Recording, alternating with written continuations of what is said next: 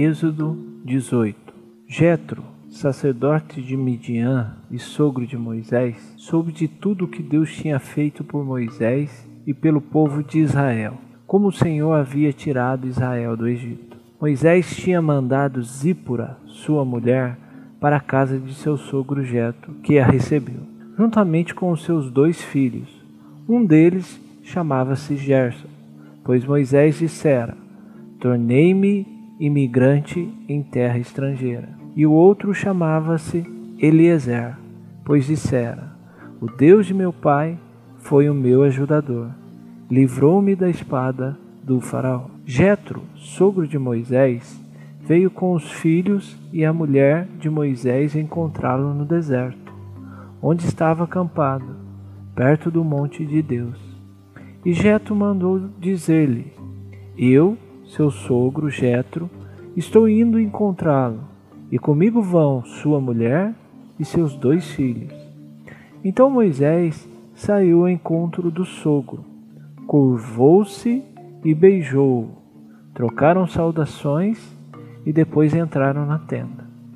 Então Moisés contou ao sogro tudo quanto o Senhor tinha feito ao Faraó e aos egípcios, por amor a Israel e também todas as dificuldades que tinham enfrentado pelo caminho e como o Senhor os livrara.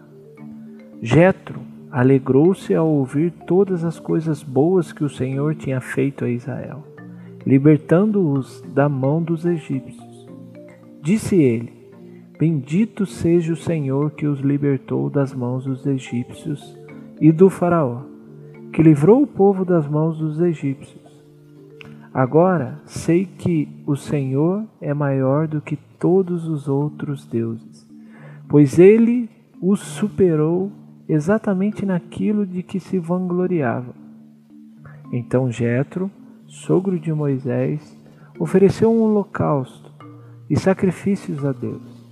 E Arão veio com todas as autoridades de Israel para comerem com o sogro de Moisés na presença de Deus.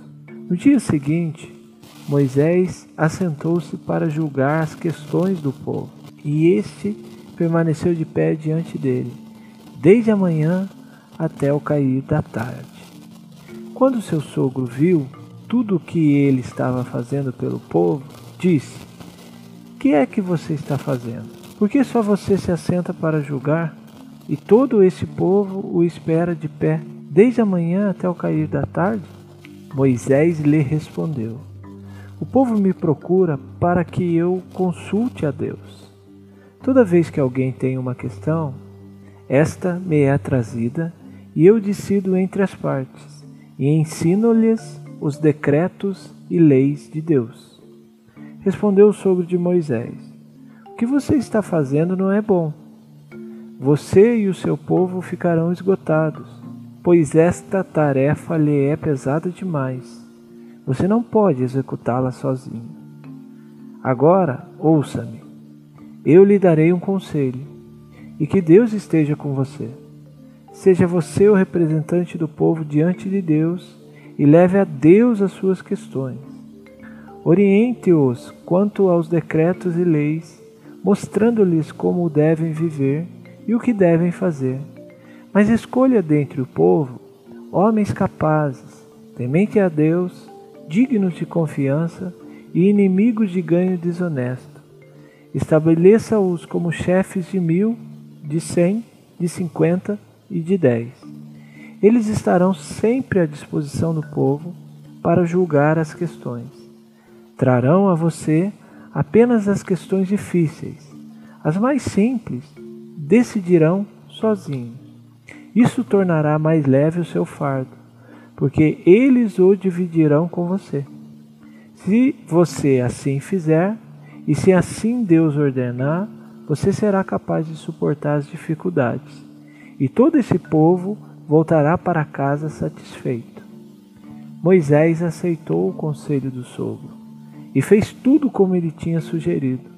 Escolheu homens capazes de todo Israel e colocou os como líderes do povo, chefe de mil, de cem, de cinquenta e de dez.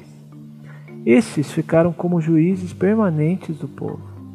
As questões difíceis levavam a Moisés. As mais simples, porém, eles mesmo resolviam. Então Moisés e seu sogro se despediram e este voltou para sua terra.